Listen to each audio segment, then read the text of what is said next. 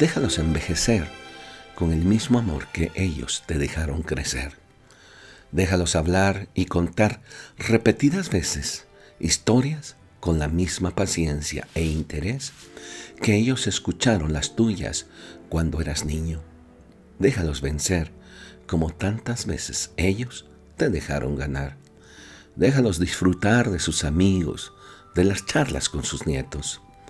Déjalos gozar viviendo entre los objetos que lo han acompañado por mucho tiempo, pues sufren sintiendo que le arrancas pedazos de su vida. Déjalos equivocarse como tantas veces te has equivocado tú. Déjalos vivir y procura hacerlos felices el último tramo del camino que les falta por recorrer, del mismo modo que ellos te dieron su mano cuando iniciabas el tuyo. No sé quién escribió estas líneas, sin embargo, es un gran consejo que necesitamos aprender y poner en práctica, pues de pronto parece ser que nos olvidamos que ese mismo tramo habremos de recorrer, ya sea en corto, mediano o largo plazo. Me refiero a la vejez, y que de igual manera necesitaremos la misma comprensión, paciencia y apoyo en ese tramo de la vida quizá te pueda resultar por momentos tedioso y hasta puedas llegar a la desesperación.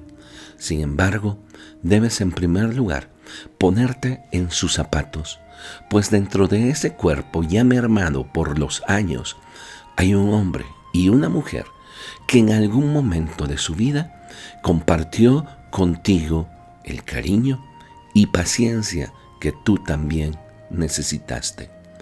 Tal vez tú que me estás escuchando me digas, oh, pero ya mis padres partieron con el Señor y este consejo no aplica a mi vida.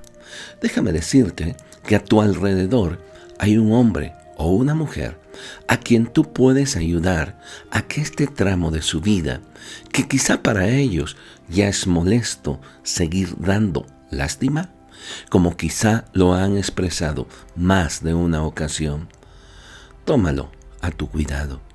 Anímalo, escúchalo, comparte lo que Dios te ha dado y hazle su vida tolerable. Créeme que te lo agradecerá. ¿Qué te parece si tomas este consejo como un reto en tu vida? Muchas gracias por tu atención.